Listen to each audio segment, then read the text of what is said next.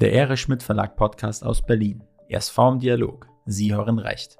Bernd Preis mit Gästen. Heute mit an Bord Wolfhard Fabarius mit dem Thema Der Einsatz von ChatGPT in Unternehmen. Künstliche Intelligenz, kurz KI, revolutioniert die Arbeitswelt. Und vor allem mit ChatGPT steht ein besonderes Anwendungstool bereit, das vielseitig einsetzbar ist. Anhand von Beispielen aus der Praxis erläutert Wolfhard Fabarius, wie Governance-Verantwortliche den Chatbot sinnvoll einsetzen können. Herr Fabarius ist Journalist, Online-Redakteur und Lektor beim Erich Schmidt Verlag in Berlin. Begleitend zu seinem neuen Buch geht er in dem Interview unter anderem auf KI-Anwendungsbeispiele für Risikomanagement, Controlling und Compliance ein. Hierzu hat der Autor den Chatbot unter anderem Risikomanagement-Konzepte aufsetzen lassen. Eine weitere Frage lautet etwa, kann ChatGPT Finanzberichte selbst erstellen? Darüber hinaus äußert er sich zu weiteren thematischen Anwendungsschwerpunkten wie Nachhaltigkeit, Cybersicherheit, Datenschutz und Überwachung von Lieferketten. Neben den Einsatzmöglichkeiten von ChatGPT widmet sich Fabarius auch dessen Schwächen und Risiken. Hierbei liefert er Antworten auf die Fragen, wo hat der Bot Fehler? Welche Gefahren erwachsen daraus? Gibt es schon dokumentierte negative Folgen beim Einsatz von KI? Abschließend verdeutlicht Fabarius, warum sich ChatGPT zwar als Arbeitshilfe eignet, die Verantwortung bei der Nutzung aber bei den anwendenden Personen bleibt. Und nun zu unserem Gastgeber Bernd Preis. Herr Preis ist ebenfalls Online-Redakteur beim Erich Schmidt Verlag, dort aber zuständig für den Bereich Recht. Vielen Dank an NextGen Media, also Wolfgang, für die kurze Einführung in das Thema. Auch ich grüße dich, Wolfhard, als Kollegen und stelle hier erstmal klar, dass wir beim Du bleiben. Wir sind langjährige Kollegen, deswegen wäre es jetzt blöd, zum Sie überzugehen. Wolfhard, die Bedeutung von KI wächst rasant.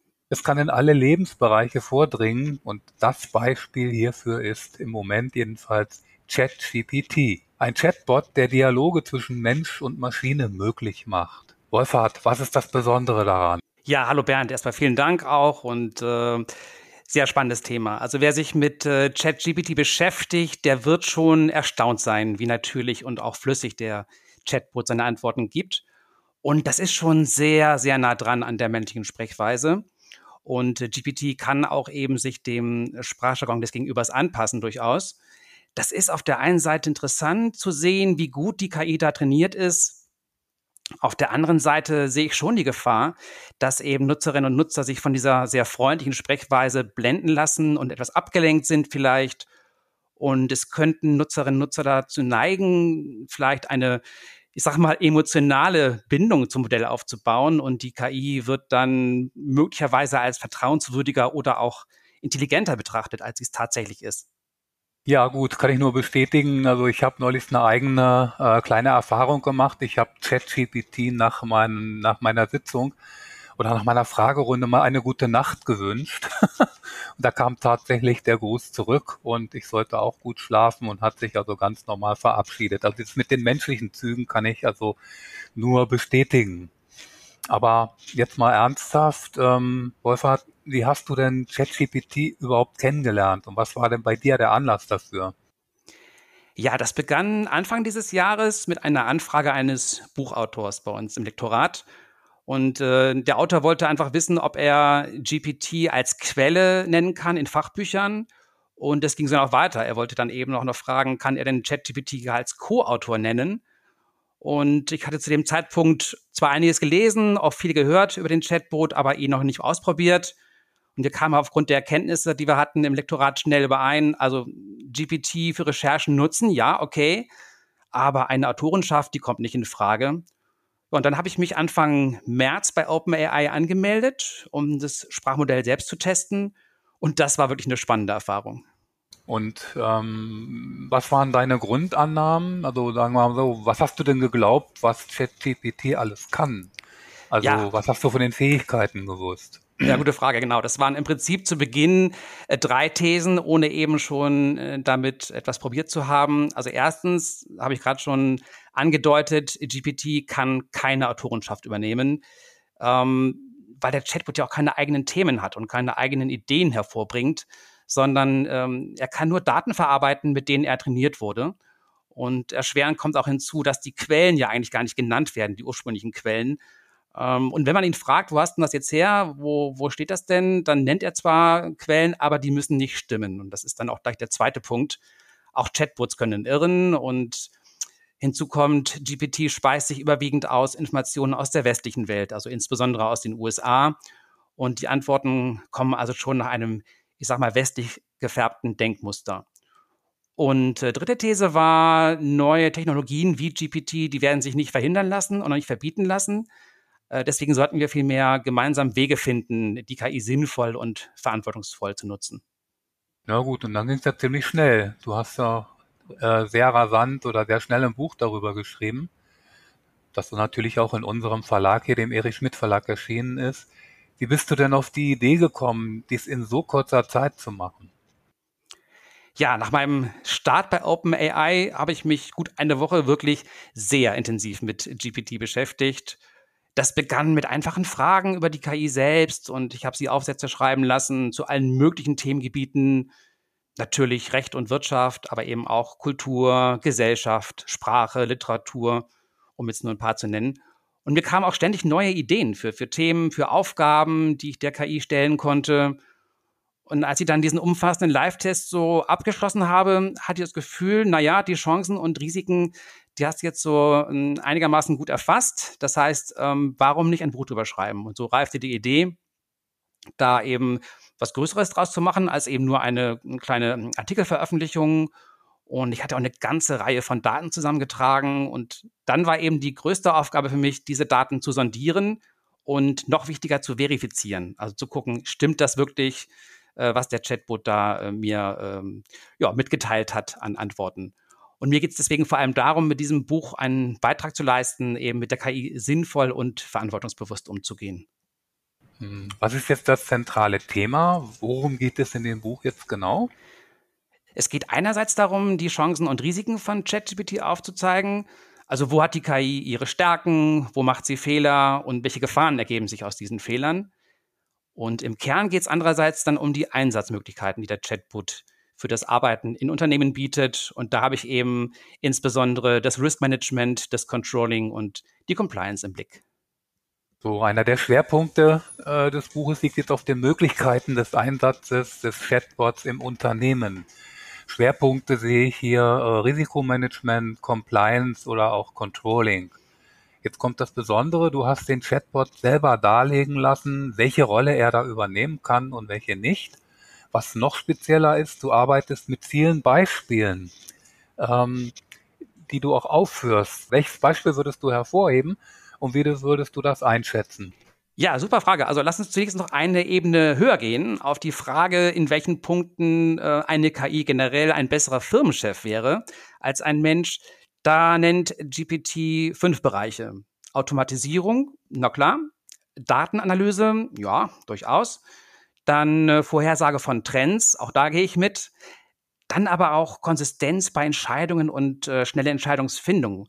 Und äh, da habe ich so meine Bedenken, denn äh, GPT gibt zwar tatsächlich sehr schnell Antworten, aber reichen die Daten dann schon aus, um sinnvolle Entscheidungen treffen zu können und sind auch wirklich alle Punkte hinreichend und korrekt erfasst worden? Also das zu beurteilen, um dann entscheiden zu können, das übersteigt die Fähigkeiten von ChatGPT und äh, dafür macht diese KI auch einfach zu viele Fehler. Aber zurück zu deiner Ausgangsfrage. Also für das Risk Management zum Beispiel gibt der Chatbot an, hilfreich zu sein bei der Datenanalyse, um die Risiken eines Projekts zu bewerten. Und für Frühwarnsysteme kann die KI Warnsignale erkennen, bevor sie dann zu einem größeren Problem werden können. Und, das finde ich wirklich sehr hilfreich, die KI kann helfen, Risiken klar und verständlich zu formulieren. Das ist ja auch eine wichtige Aufgabe der Verantwortlichen in Unternehmen, das zu kommunizieren gegenüber den Mitarbeiterinnen und Mitarbeitern. Und da ist sie sehr hilfreich. Also das sind einige Punkte, die ChatGPT nach eigenem Kunden übernehmen kann. Und da sehe ich tatsächlich sehr großes Potenzial. Ja, dann bist du ja noch einen Schritt weiter gegangen und hast den Chatbot Risikomanagement-Konzepte aufsetzen lassen. Äh, Themen waren dabei äh, natürlich erstmal der Einsatz von künstlicher äh, Intelligenz in Unternehmen, dann die Abwehr von Cyberangriffen oder die Überwachung von Lieferketten. Du gibst doch viele Beispiele. Ähm, was hat dich da besonders beeindruckt und wie würdest denn du dieses Beispiel bewerten? Ich würde sagen, jedes Konzept, was ich da generiert habe, das, äh, das steht für sich. Da würde ich jetzt keins aufgrund der Qualität über das äh, andere stellen. Und ich hatte mir auch extra Themengebiete ausgesucht, in denen GPT in diesem Live-Test mir auch wirklich gute und weiterführende Antworten geliefert hat. Und wir müssen aber eins bedenken, dass das schwebt so über allem. Ich habe gearbeitet mit der Version GPT 3.5. Das ist die kostenlose Version und die ist auf dem Stand von September 2021. Das heißt, über die Zeit danach hat äh, dieser Chatbot äh, mit der Version 3.5 überhaupt keine Kenntnisse und äh, das ist also nur eine Momentaufnahme, was ich da jetzt generiert habe. Ich will also vor allem vermitteln, wie sich solche Konzepte mit der KI generieren lassen. Und das geht nicht mit der einen Anfrage, schreibt mal eben so ein Konzept für die Abwehr von Cyberangriffen. Da ist dann schon eine ganze Reihe von Anfragen nach bestimmtem Schema notwendig. Und am Ende ähm, hat man dann halt aufgrund dieser sehr schematischen äh, Fragestellung ein durchaus kompaktes und gutes, hilfreiches äh, Konzept dann vor sich. Also beeindruckt haben mich alle Konzepte. Persönlich am meisten interessiert hat mich das Thema Lieferketten. Und deshalb habe ich da am meisten nachgefragt und äh, mit Unterstützung von GPT auch beispielhafte Risikoberichte aufgesetzt. Du hast jetzt gesagt, du hast also äh, eine Reihe von Fragen gestellt. Hast du denn da auch Fehler festgestellt? Und wenn ja, ähm, hat ChatGPT dann auch auf diese Fehler reagiert? Ja, man kann das immer ganz einfach, einfach checken. Man kann, ähm, wenn man selber erkennt, da ist irgendwas nicht ganz in Ordnung, da ist bestimmt irgendwie der Haken drin, dann ähm, fragt man, bist du dir sicher? Und in der Regel ist die KI in der Lage, sofort zu erkennen, wo sie den Fehler begangen hat. Dann muss es aber nicht so sein, dass sie im nächsten Anlauf dann schon richtig liegt, aber man kann sich dann der Wahrheit immer weiter annähern. Und äh, man kann sie auch dann mit der Wahrheit konfrontieren und dann sagt sie, ja, stimmt, hast du recht, genau so ist es. Also da ist sie schon sehr offen. Das ist eben auch ein Teil des Menschlichen, was äh, trainiert wurde. Du hast den Bot ja auch gefragt, welche Anwendungsbereiche er selber sieht. Was hat er dazu gesagt und welche weiteren Anwendungsbereiche siehst du? Also die Liste der Bereiche, die ChatGPT für sich in Anspruch nehmen würde, die ließe sich wahrscheinlich bis ins Unendliche ausdehnen weil der Chatbot immer neue Anwendungen sich ausdenken würde. Also er ist da auch sehr fantasiereich. Und deshalb nenne ich jetzt mal nur die, die ich selbst als äh, besonders hilfreich einschätze. Ähm, da ist etwa die Finanzplanung. ChatGPT kann Finanzberichte und Prognosen auswerten, aber eben nicht selbst erstellen, wie GPT selbst behauptet. Denn die Datenbasis, wie gesagt, die hat September 2021. Äh, die KI ist auch nicht in der Lage, sich auf äh, externen Webseiten umzuschauen, zu stöbern. Also das kann sie nicht und deswegen muss man schon den Chatbot selbst mit den Infos füttern, die einfließen sollen. Und erst dann kann GPT wirklich eine sinnvolle Finanzplanung mit äh, umsetzen. Das gleiche gilt auch für die Entwicklung von Geschäftsmodellen mit GPT.